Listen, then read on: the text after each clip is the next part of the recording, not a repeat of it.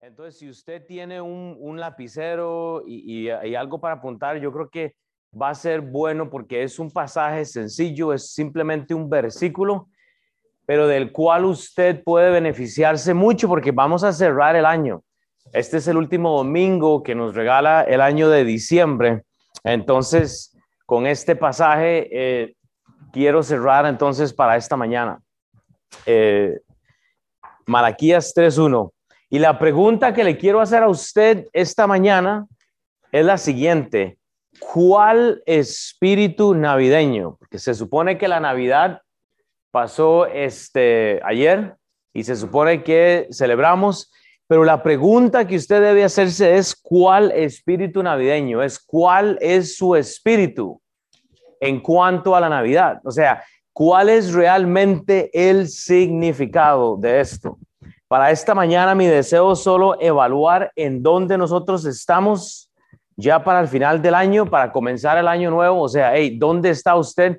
¿En cuál espíritu ha celebrado usted? O sea, eso es importante. El poder reconocer, hermanos, que el nacimiento del Señor Jesucristo, hermanos, debe de llevarnos a nosotros a movernos a una mentalidad que debe ser diferente a la del mundo. O sea que usted tiene el espíritu de Cristo y, lo he venido diciendo, o usted va a tener el espíritu del anticristo. ¿En dónde está usted eh, eh, en cuanto a la celebración de la Navidad, verdad? ¿Cuáles son las áreas que usted debe evaluar para terminar este año? Vea, tiene una semana. Vea, piense, usted tiene una semana más para evaluar el fin del año suyo ay, es que yo no sé, no, no tomé buenas decisiones. Bueno, tiene una semana más para evaluar su año. Tiene una semana más para venir a la conferencia de mis emisiones y someterse el 29, el 30, el 31 y el, y el primero a lo que es la misión en nuestra iglesia. Entonces piensa una cosa, ¿cuál es el espíritu que usted tuvo para este final del año? Porque así como usted va a terminar el año, usted puede decidir cómo va a cambiar la realidad que usted tiene. Entonces, una pregunta, este Alex, si, si no va a funcionar, solo apáguelo, porque yo creo que hay una distracción aquí, entonces sería mejor ya quitémoslo porque no se puede así. Entonces, vea, un versículo y una descripción, una decisión. Vea lo que dice la palabra de Dios en el libro de Malaquías. Entonces, dice la palabra de Dios, Malaquías 3.1, he aquí, yo envío mi mensajero, el cual preparará el camino delante de mí y vendrá súbitamente a su templo el Señor a quien vosotros buscáis, el ángel del pacto, a quien deseáis vosotros, he aquí viene, ha dicho Jehová de los ejércitos. La primera pregunta que yo quiero que usted se haga es la siguiente. En este versículo de Malaquías, la primera frase que aparece es, he aquí. O sea, he aquí aquí, pero hay una coma muy grande, vea, y, yo lo he dicho siempre, cuando usted ve una coma en la Biblia es importante porque entonces usted lee, lee aquí y usted tiene que considerar el cómo es su he aquí. Que sabe qué es lo que sucede, que a veces nuestro he aquí es un he aquí de aflicción, es un he aquí de, de sufrimiento. Hey, es que aquí estoy en la clase, pero es que mi vida es un desastre. ¿Cuál es nuestro he aquí? Porque Malaquías nos va a dar un he aquí muy importante de los 1150 he aquí que la Biblia me menciona del antiguo, entre el antiguo y el Nuevo Testamento. pregúntese usted un momento, ¿cuál es el he aquí suyo de esta mañana? Bueno, he aquí vine y tengo problemas. Bueno, he aquí, gloria a Dios, o sea, he aquí, eh, eh, Ashley nos compartió que va a tener un bebé. O sea, es una noticia, o sea, gloria a Dios. Una bebé o un bebé, yo no sé. Hay que profetizar para hacer honor a la Virgen María, ¿verdad? O sea, pero hermanos, considere la forma, vea, considere, considere su forma de presentarse al mundo con sus palabras, porque literalmente el he aquí bíblico siempre lleva buenas nuevas. Pero yo lo he dicho siempre, tendemos la tendencia de ahogarnos en un vasito de agua, porque nuestro he aquí, porque supuestamente nuestro he aquí es más, es más que la palabra de Dios. O sea, que, que Dios no puede con la situación que usted está lidiando esta mañana, yo estoy seguro que sí, porque Él puede con las mías. O sea, Él puede, si Él puede con las mías, que pueden ser peores que las suyas o mejores, no sé. O sea, Él puede con todos, hermanos. Él aquí tiene que llevar un mensaje, hermanos. Y si usted está sentado y está sentada aquí esta mañana, yo estoy seguro es porque alguien dio un E aquí a usted. Fue una noticia, una noticia que debía cambiar lo que estaba pasando en su corazón, hermanos. El M aquí bíblico, hermanos, va acompañado de buenas nuevas.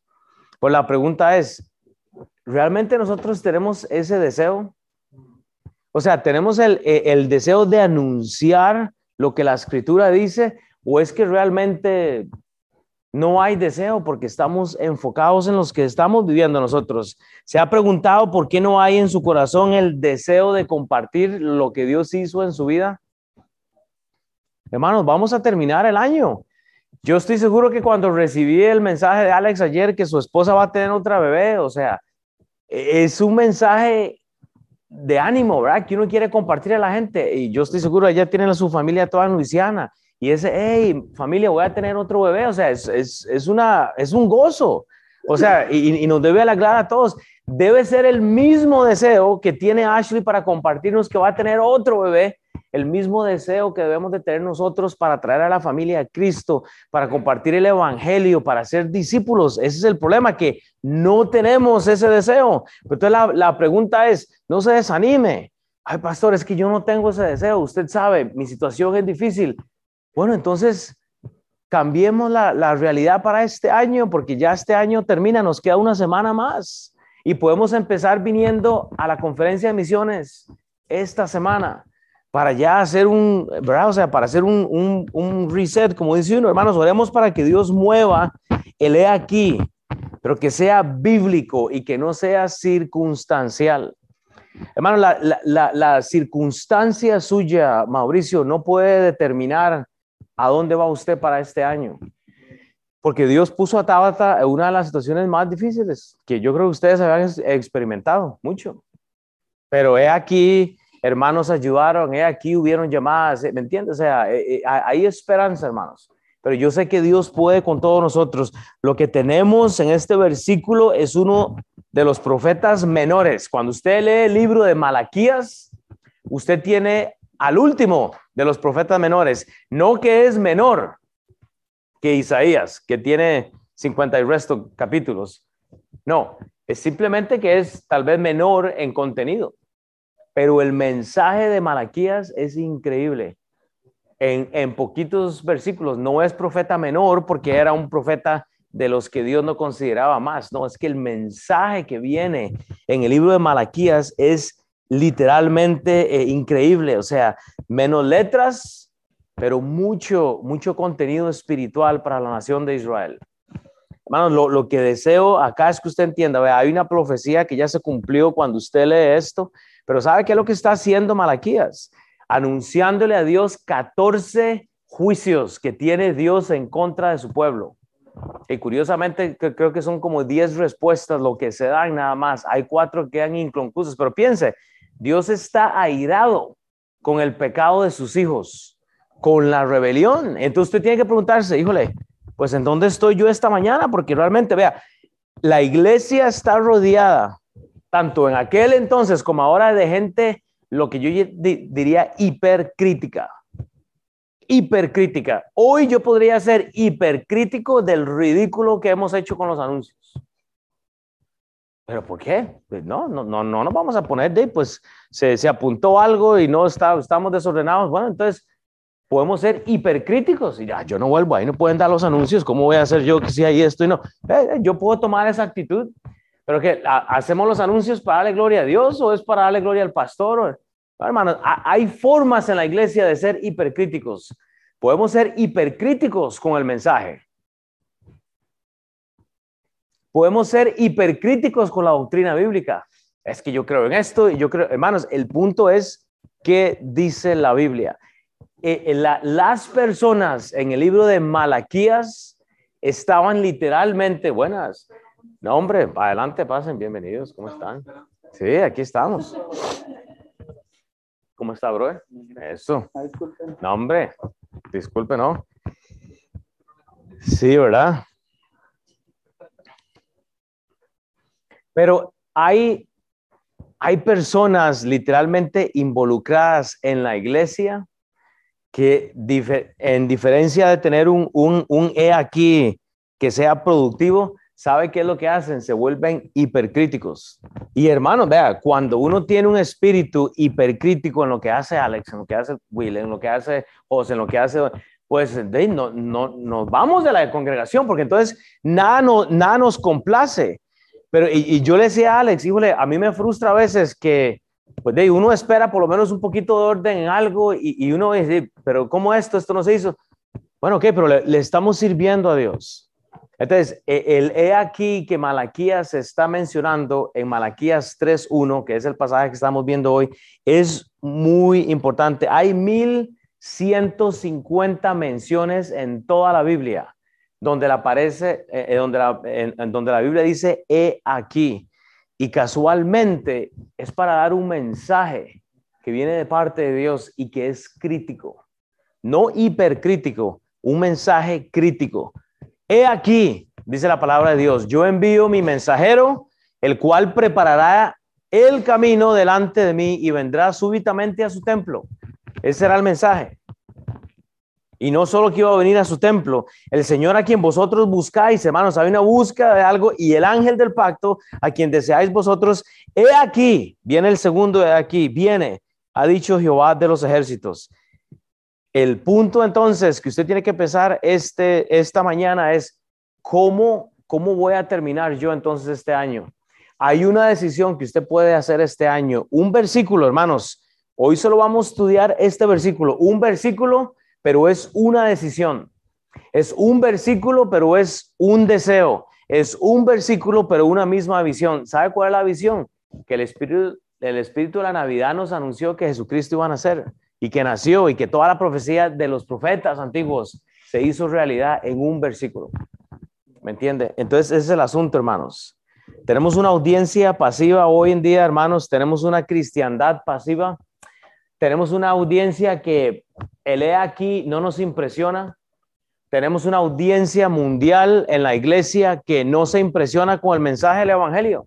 O sea, he- hemos sido salvos, pero, pero como ya somos salvos, no, no hay más deseo. Y entonces yo digo, hay un problema. Entonces la pregunta es, ¿cuál espíritu navideño? Porque el mío, el espíritu navideño mío, el espíritu na- navideño mío, literalmente, ¿cuál es? El literalmente celebrar lo que Cristo hizo en mi vida y el deseo del espíritu navideño que yo tengo en este momento. No es por un regalo que le dan a uno o algo así, no, es por celebrar que Cristo me sacó del infierno por medio del nacimiento de la promesa del profeta Isaías que, que- nos dijo, vea, vea lo que dice la Biblia en la primera mención. La primera mención en la Biblia de una palabra es crítica, pero vea el primer M aquí en la Biblia, está en Génesis 1.29 y dijo Dios, he aquí que os he dado alguna planta, no dice toda, eh, Dios le ha dado a usted todo por su gracia, toda planta que da semilla y que está sobre la tierra y todo árbol en el que hay fruto y que da semilla, os serán para comer, que quiere decir que una generación primera terrenal, Dios le da al hombre todo, excepto un árbol. O sea, usted tiene todas las bendiciones hoy en día para que el he aquí, para que el mensaje de Dios llegue al mundo. El problema es, si usted sigue siendo un cristiano pasivo, pues el he aquí de Dios significa absolutamente nada.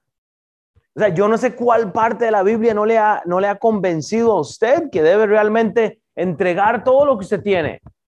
Eh, ya me entiende, o sea, eh, no, no hay forma que el he aquí no le, no, le, no le llegue a su corazón. Vea lo que dice el Salmo, el salmista habla de otro he aquí.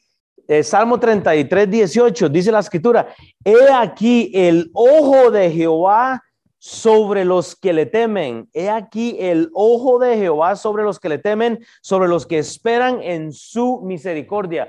Usted sabe que los ojos del Señor están en todas partes y están mirando, hermanos. O sea, usted no puede escaparse de esto. Pero la Biblia dice claramente que he aquí he aquí el ojo de Jehová sobre los que le temen. Hermanos, yo, yo le temo a Dios honestamente y no quiero pasar un día en rebeldía. Yo cometo pecado, pero yo no quiero pasar un día negociando lo que le toca al Señor. Vea, hasta que usted ponga a Dios en su negocio, en su trabajo, en sus finanzas, en su vida, en sus palabras, en cómo usted cría a los hijos, hermanos, hasta que usted ponga a Dios en cómo usted opera, su he aquí tiene un significado. Pero hermano, es que yo le comparto la palabra de Dios a alguien y nadie me escucha. Bueno, ¿se ha preguntado por qué? ¿Se ha, ¿se ha preguntado por qué nadie escucha el he aquí suyo? Pregúntese cómo está viviendo usted. Preguntémonos porque el año va a terminar hoy. Este aquí debe ser crucial para empezar el año 20, 21, 22. Si es que eh, no, no, he tenido iglesia o no he hecho el discipulado, no bueno, entonces empecemos este año. Pero era lo que le decía, hermano, consistencia. Vea lo que dice el profeta Jeremías en el contexto del he aquí. Jeremías 1.6. Y yo dije, ah, ah, Señor Jehová, he aquí, no sé hablar porque soy niño. Ese es el profeta Jeremías. Está reconociendo que él no tiene mensaje. Vea, brother, eh, tú fuiste salvo hace poco. Yo estoy seguro que no tienes mensaje, ¿verdad? Es difícil articular el evangelio a alguien que dice, pero acabo de ser salvo, Will, en el restaurante, estamos en el estudio bíblico, oré al Señor, fui salvo, ¿verdad? ¿Qué, qué, qué difícil. Bueno, tú eres un Jeremías hoy. Tú ve aquí, a, a veces es como insignificativo porque tú, tú tienes el deseo. Estamos empezando un estudio bíblico en el trabajo de él, en el taller, o sea, el, en, enero 10 vamos a tener primero. Bueno, Gloria, él quiere exponer a sus empleados al Evangelio. Bueno, eso es un aquí sencillo, o sea, e, e, es un aquí sencillo, que, pero reconozca que usted es un Jeremías, reconozcamos que no tenemos mensaje, pero vea lo que sigue, entonces lee Jeremías 1.9, porque la palabra de Dios dice, y extendió Jehová su mano y tocó mi boca y me dijo Jehová, he aquí, he puesto mis palabras en tu boca. ¿No es eso lo que quieres? Pero tú me dijiste, pastor, es que yo no sé cómo le va a predicar a la gente mi trabajo.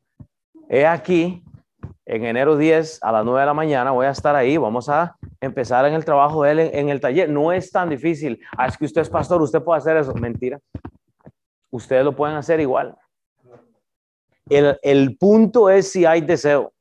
Y, yo no le puedo dar el trabajo que me toca a mí, y yo lo dije la semana pasada a mi esposa. Yo, yo, yo no le puedo dar el, el, trabajo que me toca a mí a Marina, porque Marina tiene que ir a hacer el trabajo de evangelista ella, porque ella es responsable, e, al igual que yo. Así que yo soy pastor y yo predico los domingos, y yo lo he dicho siempre, este mensaje pasa así un domingo, porque yo no impresiono a nadie. Hasta que Dios no impresione su corazón, nuestros corazones, entonces hay un he aquí que, que cambia. Pero Dios provee, hermanos, entonces no hay problema en ser un Jeremías. Es que soy muy niño, acabo de ser salvo, es que soy muy niño, yo no entiendo toda la teología bíblica, como decía Alex. Bueno, no hay problema, hay un instituto bíblico. Tenemos el discipulado 1, el discipulado 2, etcétera. Hablamos de esto constantemente. Usted tiene que familiarizarse con el lenguaje, con la lírica que, se dice en la iglesia. Vea lo que dice Apocalipsis 22. Las últimas dos menciones de un E aquí dice eh, eh, Juan, Juan está este, explicando, dice, aquí vengo pronto. Bienaventurado el que guarda las palabras, Apocalipsis 22, 7. Bienaventurado el que guarda las palabras de la profecía de este libro. He aquí, vengo pronto. Hermanos, eso no es una circunstancia, eso es un hecho. He aquí, José, que Dios viene pronto. Bienaventurados si tus palabras están guardadas, o sea, las palabras del Señor están guardadas en tu corazón. Pero luego en la última mención, dice en Apocalipsis 22, 12, la última mención de un he aquí, que dice la escritura, he aquí, yo vengo pronto y mi galardón conmigo. O sea, yo traigo un regalo para el que guarde mis palabras en contexto con el versículo 7 que leímos ahorita de Apocalipsis 22. He aquí, yo vengo pronto a mi y mi galardón conmigo para recompensar a cada uno según sea su obra. ¿Me explico? Ah, pastor, yo, yo pensé que usted estaba haciendo puntos por mí. No puedo. No, yo no puedo, ¿me entiende? O sea, ay, pastor, es que yo pensé que el evangelio, bueno, sí, o sea, somos un cuerpo y si yo evangelizo a una persona, todos nos beneficiamos, o sea, amén, pero hermanos, cada quien tiene que buscar su lugar en la iglesia. Yo no puedo hacer lo que hace el mechudo. O sea, lo que hace Jera con esa guitarra es impresionante. Yo no puedo hacerlo. Yo no hago lo que hace Alex. Yo no puedo. Y Alex, hablamos yo eso a veces. Yo me complemento. Yo no puedo hacer lo que hace Mau, lo que hace Chris, lo que hace José, lo que hace Carlos Vives. O sea, yo no puedo. Eh, Carlos Vives manda mensajes y le dan como 100 mil likes y esas cosas. A, mí no me dan ni, un, ni, ni, ni, uno. O sea, yo digo, o sea, ¿me entiende? ¿Me entiende? O sea, hay gente que es influencia a personas. usted puede hacer eso en su vida, ¿me entiende? O sea, eh, eh, hay formas diferentes en cual sube aquí le va a dar una recompensa. Es que yo estoy metido en tantas cosas, estoy las deudas, ok. ¿Cuál ha sido su E aquí en su mensaje? ¿Ha sido el E aquí de paz o no? Vea lo que hace un versículo. Yo podría predicar con este E aquí toda la mañana, hermanos, pero no, no me voy a quedar ahí. Pero lo siguiente que dice, vaya a eh, Malaquías 3.1, otra vez, dice la Biblia entonces, he aquí, pero vea lo que dice luego, yo envío mi mensajero yo envío mi mensajero. Hay un contexto también doctrinal. ¿Quién es el mensajero del cual hablamos acá? ¿Tuvo alguna veracidad lo que dijo este mensajero? ¿Quién fue este mensajero? ¿A quién le corresponde llevar el mensaje? Son preguntas normales que uno se haría en este contexto. Bueno, sabemos, hermanos, déjeme decirle, ese mensajero se llama Juan el Bautista. Fue, o sea, sabemos que el, que el, que el email más importante era Jesús, ¿verdad? Ese fue el correo electrónico más importante. Pero había un mensajero antes y era Juan el Bautista. Ah, entonces, para entender, para que usted entienda el mejor he aquí bíblico, usted tiene que entender quién era Juan el Bautista. Juan el Bautista tiene una, bueno, una responsabilidad clave en la misión que de hecho nunca se habla. De hecho, deberíamos hacer un estudio de Juan el Bautista, pero no lo vamos a hacer hoy. Pero vea, antes de que eh, todo esto se había anunciado, Juan el Bautista iba a tener algo esencial en su eh, eh, presencia, digamos, en la forma de que él era, porque lo curioso es que este mensajero era un don nadie. De Juan el Bautista no se habla, o sea, literalmente era un don nadie. Es una persona que no era absolutamente nada, una persona que solo sabía que debía dar un mensaje y hasta ahí. Pero lo curioso son los aspectos alrededor de esto.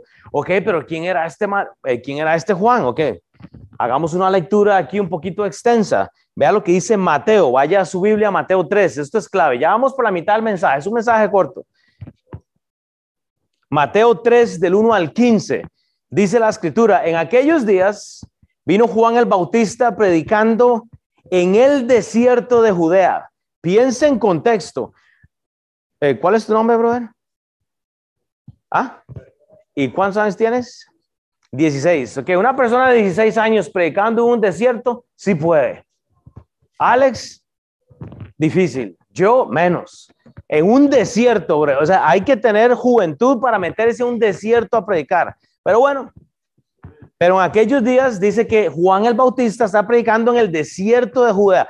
Ponga todo en contexto, porque este versículo 1 es clave y diciendo arrepentidos, o sea, el he aquí de él nunca se compromete, arrepentidos porque el reino de los cielos se ha acercado, pues este es aquel de quien habló el profeta Isaías.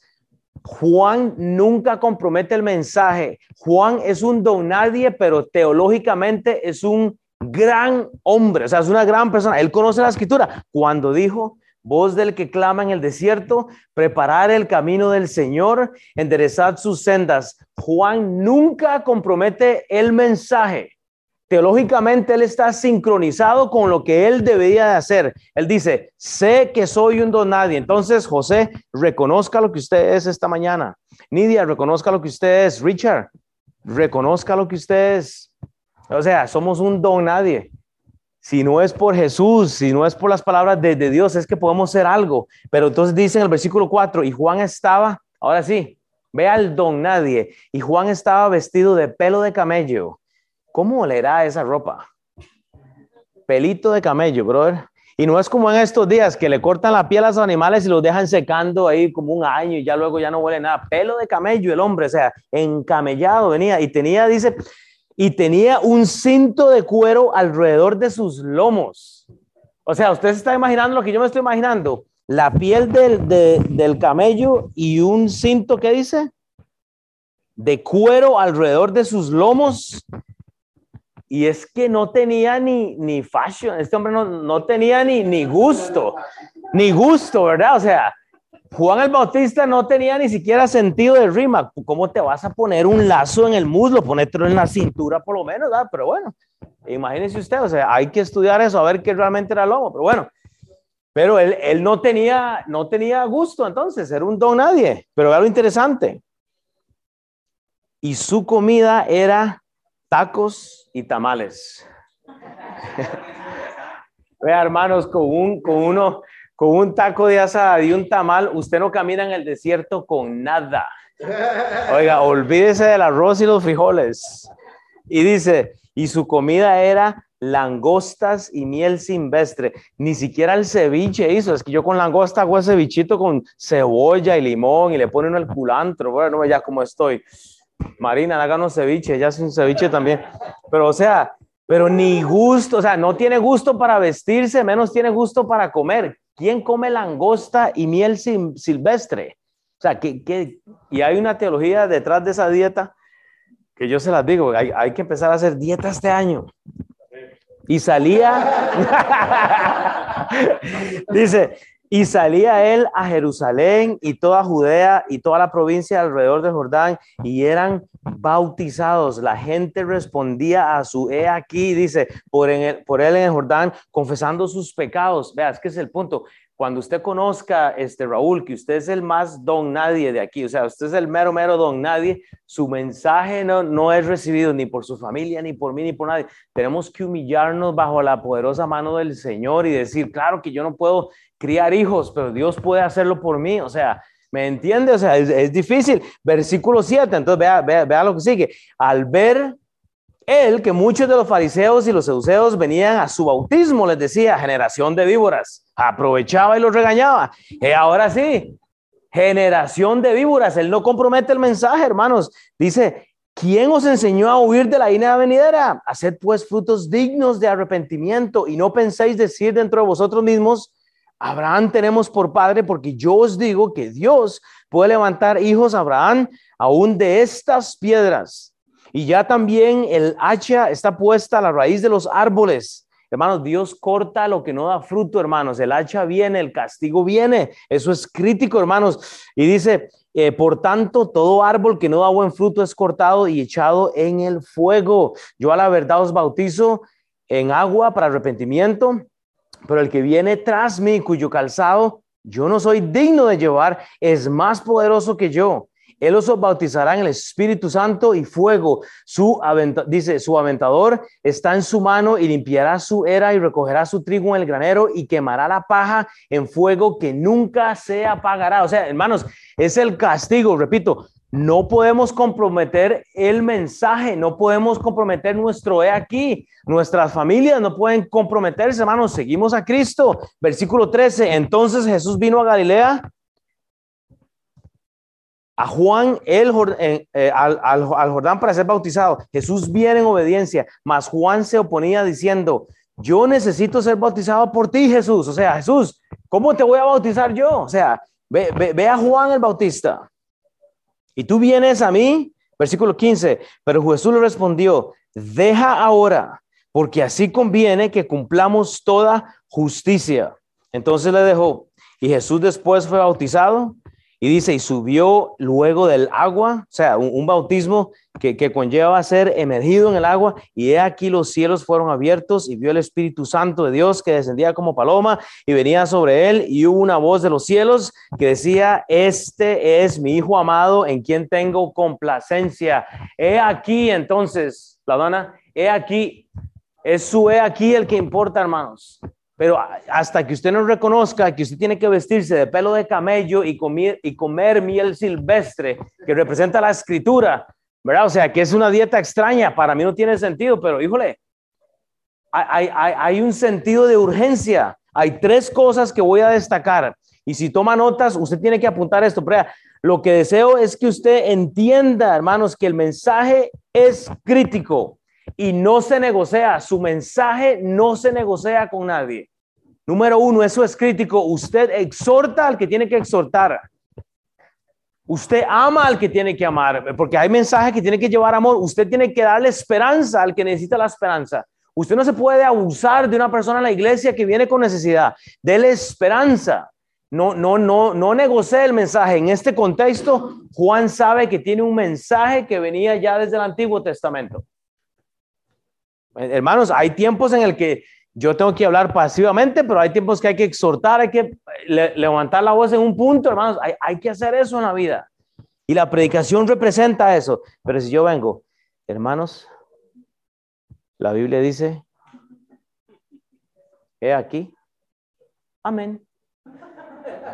Hermanos, no, no, no hay, o sea, no hay espíritu, o sea, ¿dónde está el espíritu de Dios en esto? No hay, no hay convicción, hermanos. Pero lo segundo que deseo que usted vea es que Juan o, este, eh, o este, este hombre ahí de, la, de, los desiertos, hermanos, no estaba eh, eh, interesado en una apariencia física, en el aspecto de cómo se ve, hermanos. El verdadero misionero no está enfocado en cómo se viste. Y, y lo voy a decir esto para testimonio. Pero hace poquito yo me reuní con una persona igual que me, me dice, vea, pastor, yo nunca he ido a una iglesia donde se predique mejor la Biblia. Y yo, bueno, gloria a Dios, pero no lo he visto en un año y medio. Pero ¿sabe cuál es el problema? Que usted no se viste en saco. Y yo, pues de ahí, si me los compra, yo me los pongo, bro.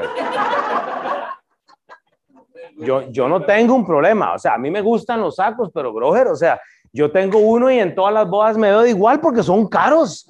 O sea, yo, yo no, o sea, me entiendo, o sea, son bonitos, o sea, pero, y, yo le dije, y yo, yo le dije, qué, qué triste, porque comprometes el mensaje por la apariencia. Y yo le dije, está bien, o sea, vaya calla para que vea ahí, o sea, ¿me entiendes? Son jóvenes y se visten es diferente, o sea, ¿cómo, ¿cómo juzga uno un pastor o una persona por su apariencia física?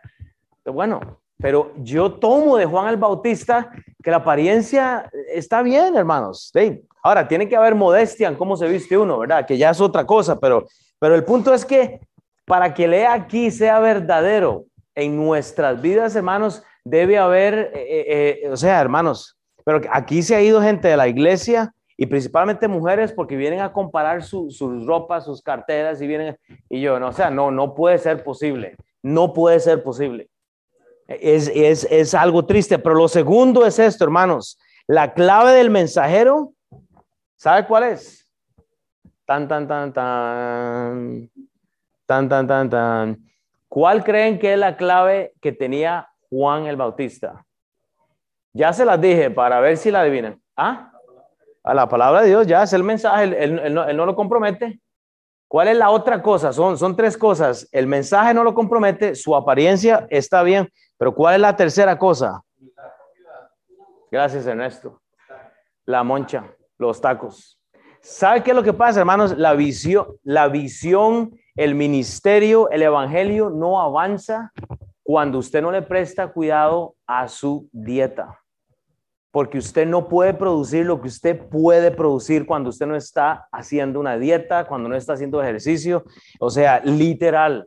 Y usted no puede negociar eso. ¿Cómo Juan el Bautista está predicando en el desierto en aquellos días que no había Uber y no había ride, dame ride? O sea, eh, o sea, si tenías el camello, lo tenías y si no, no. Si tenías el burrito sabanero, lo tenías, si no, no. Si tenías el caballo, o sea, punto.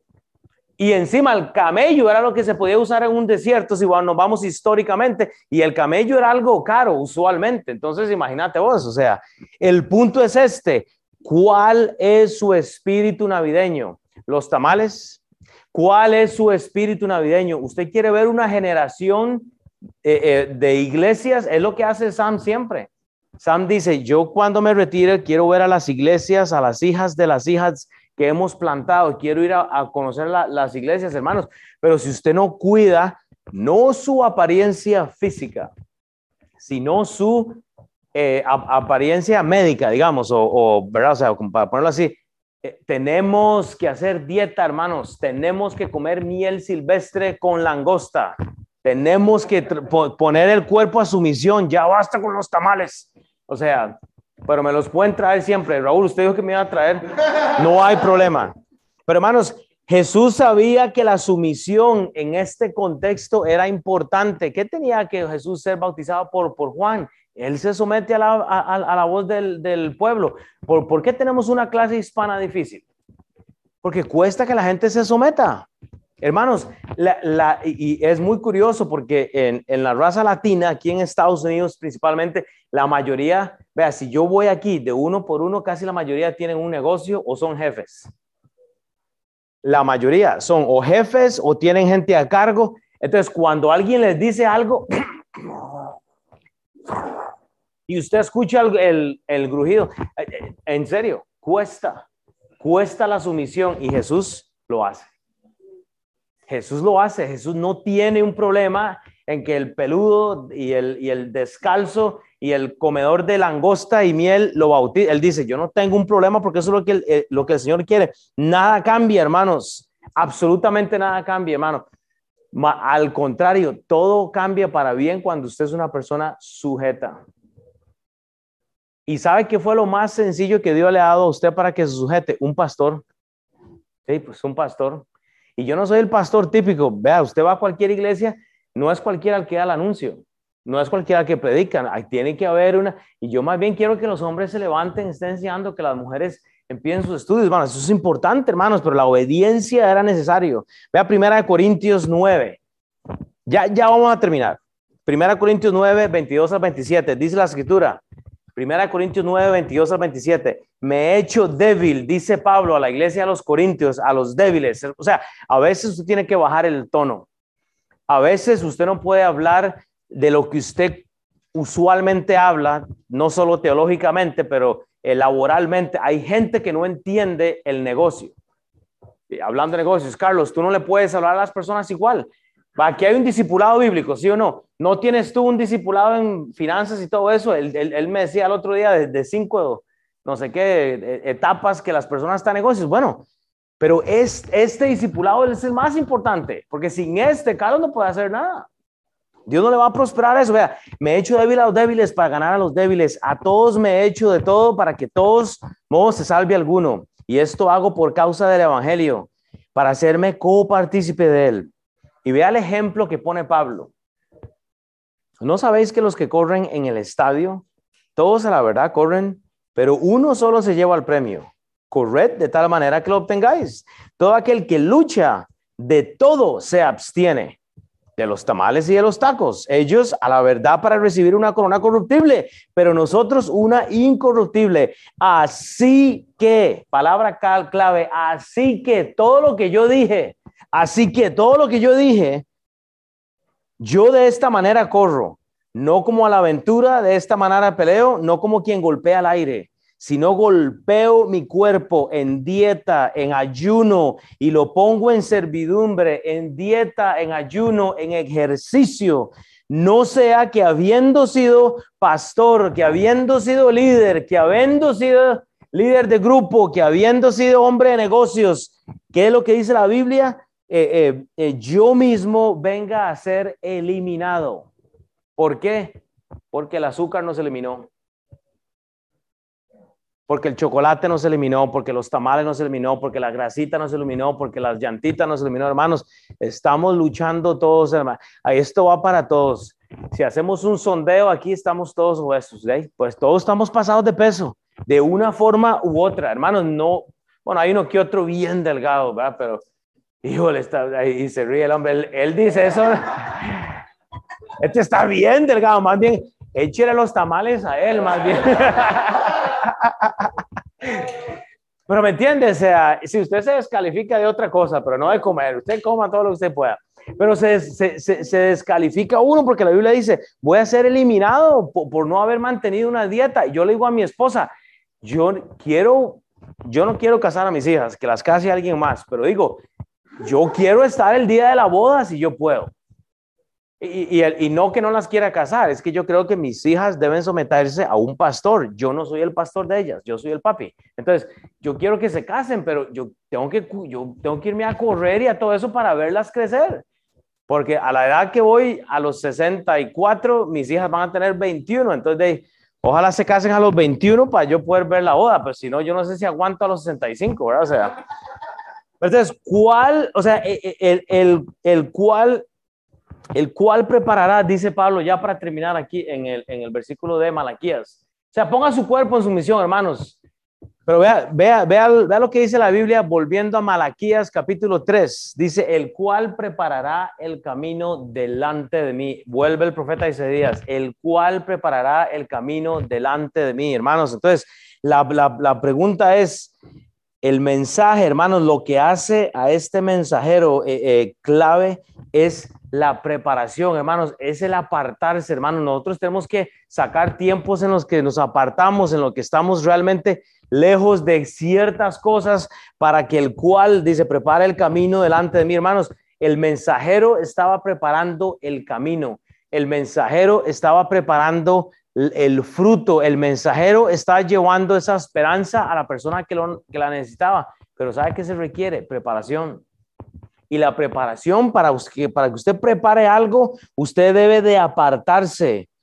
Si lo que decíamos es preparar el camino para los demás, necesitamos estar conectados con otras personas. Tanto usted se separa en su tiempo a solas como viene en grupo con la iglesia, para crecer mutuamente en amor. Eso es importante, hermanos, preparar el camino. Pero a veces parece que nos odiamos. O sea, y, yo lo digo, cuando usted entre aquí, entra en espíritu de hablarle a alguien, a otras personas, hermanos, eso es importante, así nos conocemos, en dónde están las personas. Para una verdadera preparación debemos estar listos, eh, caminar, hablar, responder, hospedar, amar, abrazar, reír. Y la lista sigue. Pero ¿sabe qué es lo que pasa? Nos limitamos. Porque su E aquí no tiene poder. En su E aquí ni un anuncio le creen. ¿Por qué? Porque no, no hay gozo. O sea, ¿dónde está el Espíritu, hermanos? Vea lo que dice Lucas 1.80. Lucas 1.80.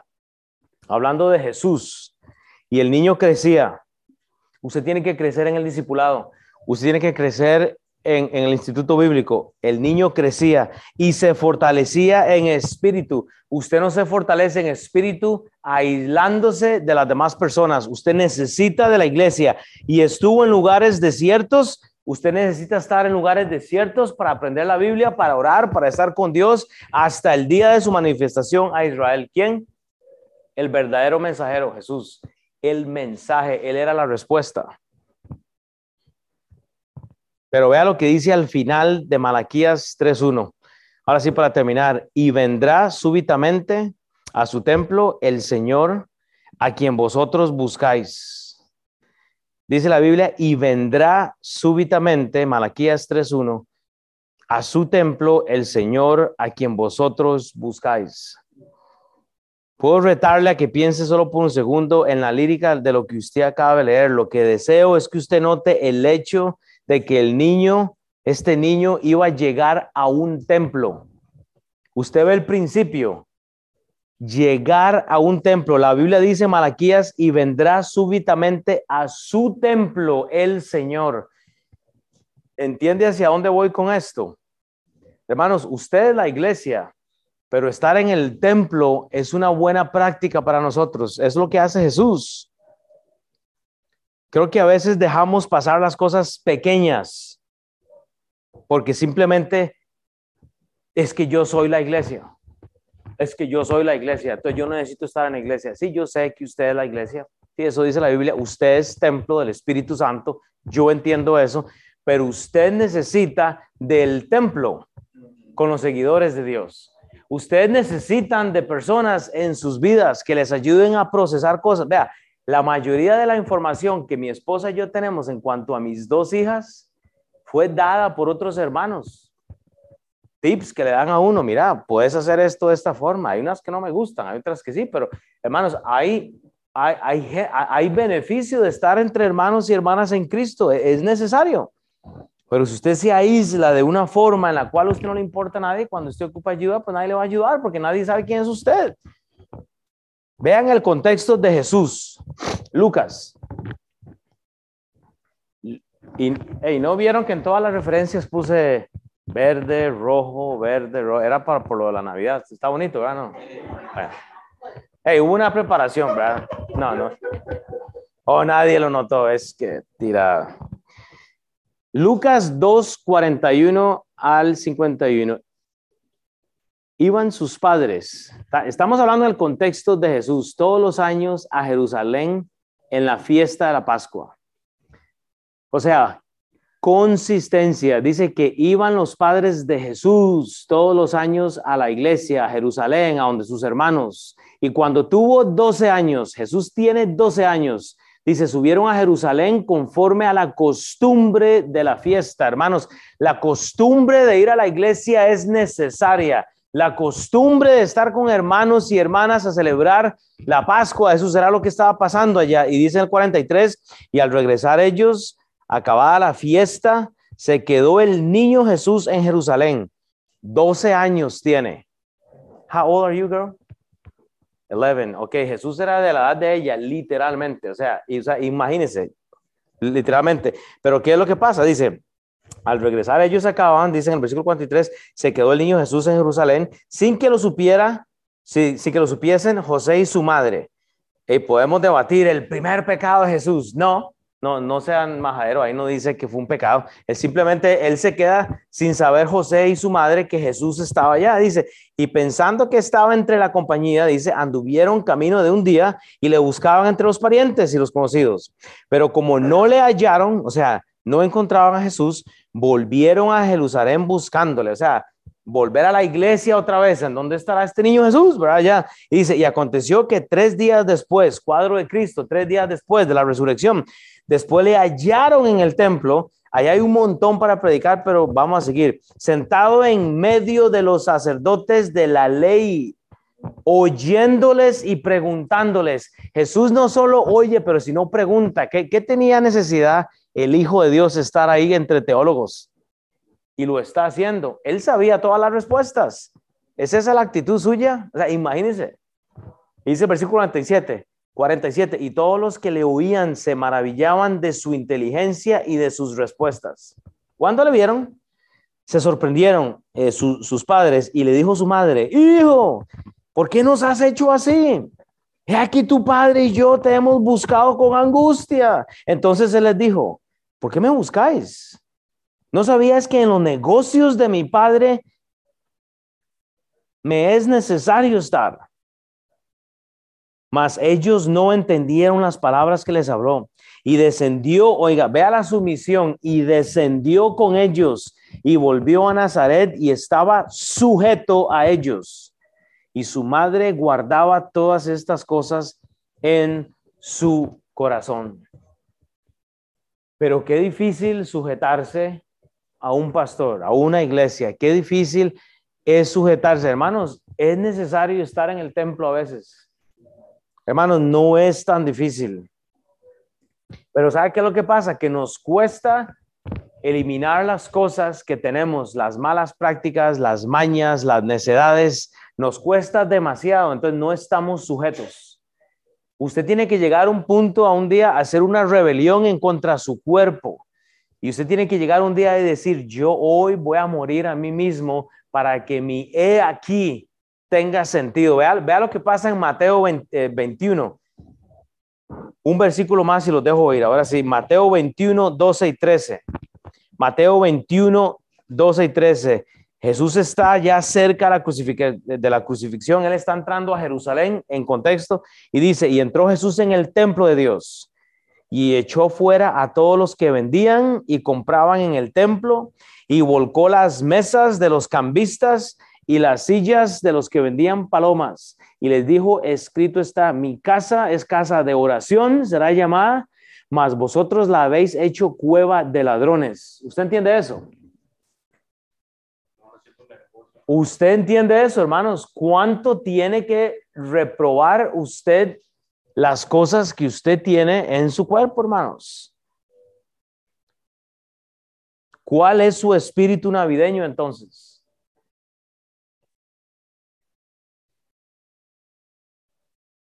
Hermanos, en Malaquías 4, y, lo, vamos a leer en, Malaquías 4, 5 dice esto, he aquí yo os envío al profeta Elías antes que venga el día de Jehová grande y terrible. Elías iba a venir luego. Luego el, Elías viene para otro mensaje. Luego la tribulación, usted sabe. Viene la, la otra venida. Hay, un mensajero más y se llama Elías. Y él está esperando para dar un mensaje. Pero el problema es, hermanos, ¿en dónde estamos nosotros? El pasaje termina así, voy a adelantarme aquí. Y el ángel del ángel y el ángel del pacto, a quien deseáis vosotros, Dice Malaquías 3.1, he aquí viene, he dicho Jehová de los ejércitos. Hermanos, el mensaje viene y lo voy a dejar con este pasaje en, en Hebreos. Pero dice en Hebreos 12:14, seguid la paz con todos y la santidad sin la cual nadie verá al Señor.